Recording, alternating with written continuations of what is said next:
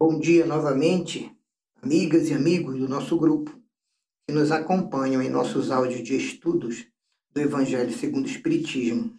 Continuando nossas sugestões de entendimento sobre o capítulo 16, Não se pode servir a Deus e a Mamon, vamos agora estudar o item 8, cujo tema é Provas da riqueza e da miséria. A desigualdade das riquezas é um dos problemas que se procurará resolver atualmente sem nenhuma utilidade. Por quê? Porque enquanto continuarmos a acreditar apenas na vida material atual, a vida única, sem aceitarmos a lei da reencarnação, uma primeira questão sempre vai se apresentar obrigatória para todos nós. Por que Deus não torna igualmente ricos todos os homens?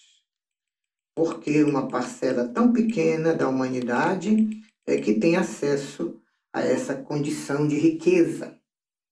E a resposta é clara, dada pelo Espiritismo. Não são iguais esses recursos e valores por uma razão muito simples. Porque os homens, as almas dos homens, não são igualmente inteligentes, ativas, laboriosas para adquirir, nem são também sóbrias, previdentes, cuidadosas e disciplinadas para conservar os bens. Aliás, é um ponto matematicamente demonstrado que se um dia a riqueza fosse distribuída e repartida com igualdade a todos os cidadãos encarnados na Terra, ela daria uma parcela mínima insuficiente para cada um, não resolvendo nenhum problema. Se fosse efetuada essa divisão, essa repartição, o frágil e hipotético equilíbrio que se esperasse dela em pouco tempo estaria desfeito, justamente pela diversidade da força de vontade, da disposição, dos talentos, dos caracteres e até das aptidões de cada indivíduo. Se ela fosse durável, tendo cada um com o que viver, o resultado poderia ser o aniquilamento de todas as grandes obras que concorrem para o progresso da Terra e para o bem-estar das populações de todo o orbe.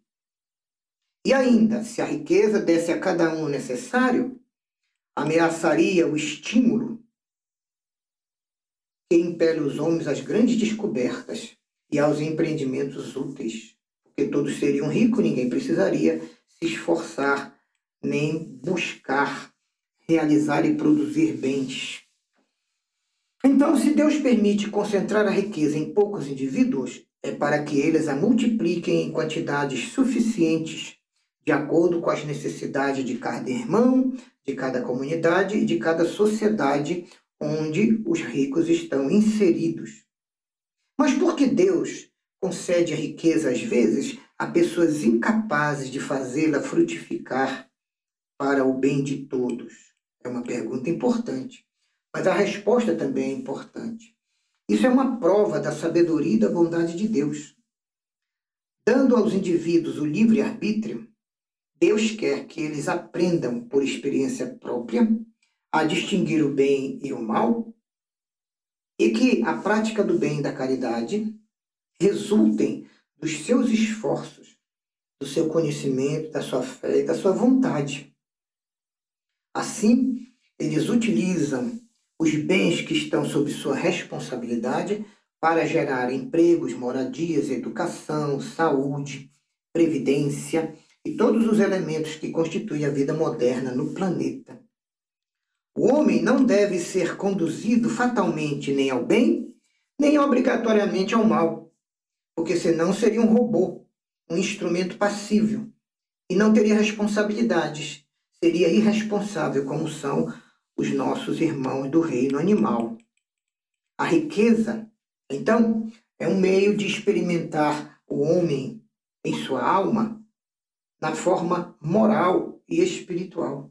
E, ao mesmo tempo, é um poderoso meio de ação do homem encarnado para o progresso da terra. Por isso é que Deus não quer que ela permaneça improdutiva.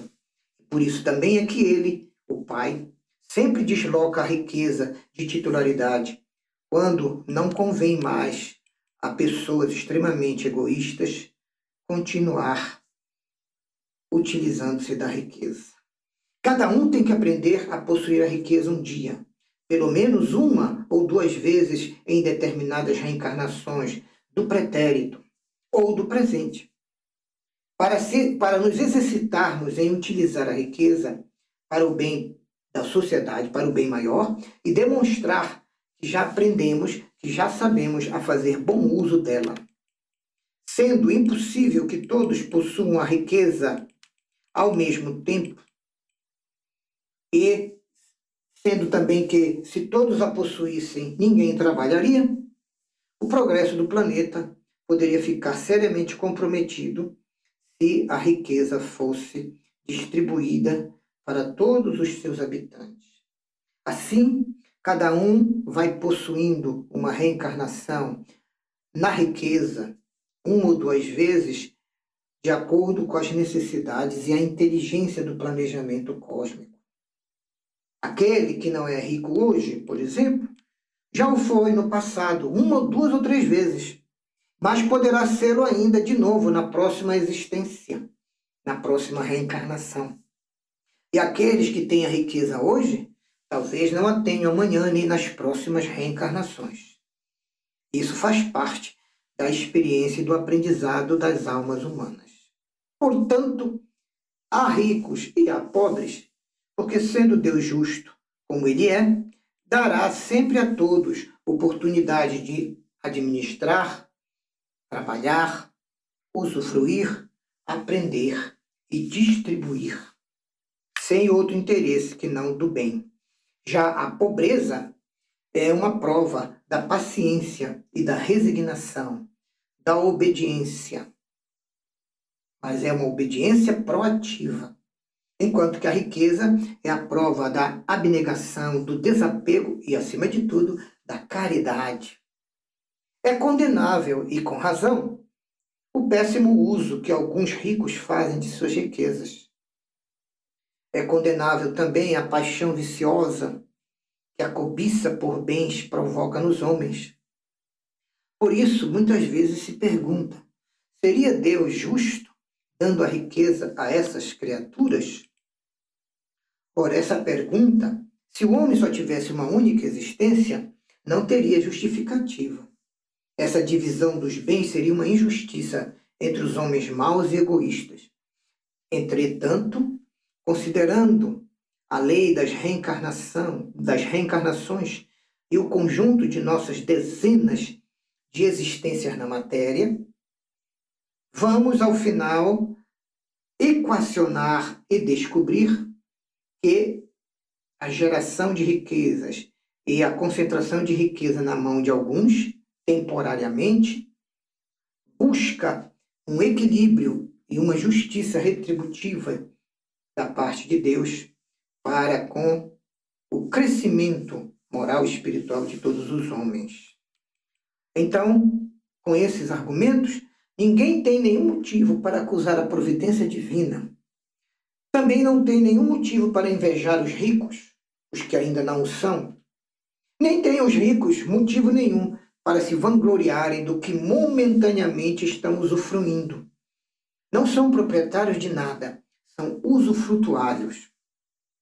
E se eles abusarem dessa condição, não será com decretos nem com leis que nós poderemos evitar esse mal.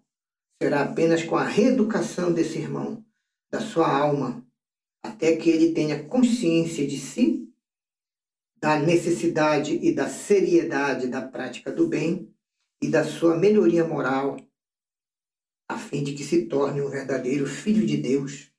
Concluindo, as leis humanas podem até mudar o exterior, mas não alcançam, não conseguem mudar o interior, o coração da pessoa.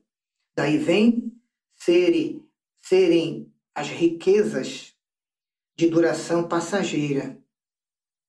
E quase sempre as leis são seguidas de reações desenfreadas da parte daqueles que se veem prejudicados por elas, causando ainda mais desarmonia. Então é melhor mesmo reeducar e corrigir a alma, Porque a origem do mal reside toda no egoísmo, no orgulho e na vaidade. A trilogia do erro traz sofrimentos e expiações a toda a humanidade. Por isso, o Espiritismo afirma: os abusos de toda espécie um dia cessarão quando os homens se reeducarem e se passarem a reger pela lei de amor, justiça e caridade. São esses os nossos comentários a esse item número 8, que trata da riqueza e da pobreza em suas propriedades, características, como provas para a reeducação das almas humanas. Que a luz do Evangelho continue a iluminar nossos caminhos e nossos passos. Muito obrigado aos que nos ouvem. Jesus nos abençoe a todos. Graças a Deus.